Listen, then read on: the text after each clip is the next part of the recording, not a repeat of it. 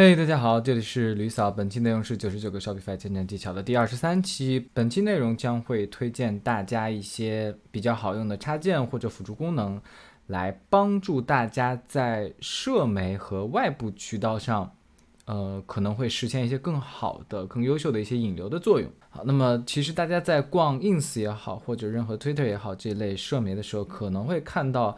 嗯，在别人或者别的品牌的 bio 中会有这类似这样的一些短链，呃，比如说有 link trade 也好，或者 link pop 什么点什么就类似这个东西。那你点进去以后呢，它就会呈现出这样的一种类似的页面，一种蛮自定义化的一种，里面可以有任何的东西，有 button 的这种按钮，有这种 social icon，然后甚至还会有一些直接就能可以上来一个产品的一个这个小卡片。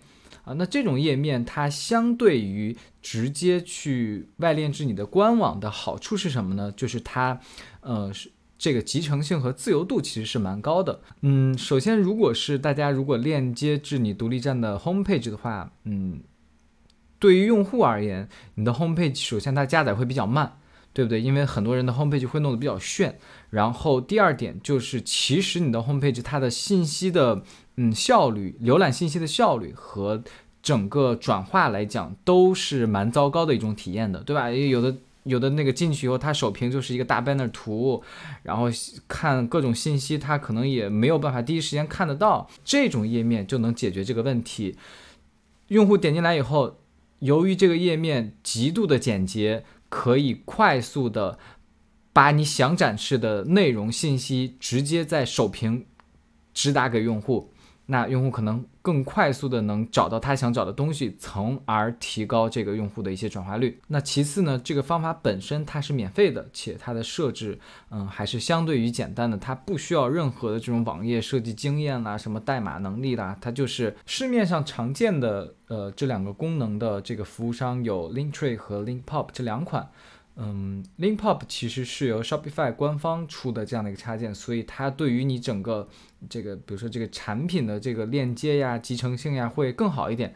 呃，当然两者其实都差不多啦，大家都可以去他们的官网去看一下。呃，Linktree 的话，它也有一些收费的计划，当然它又可以纯免费使用。所以这次我们就简单快速的去看一下。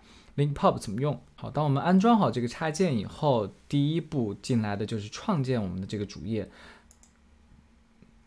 那里面首先你要为自己的这个小主页制定一个专属的域名。那么以后当用户直接输入这个域名，也可以访问到你这个小主页。同时，这也是你复制粘贴至你社媒 bio 的那个链接了，好吧？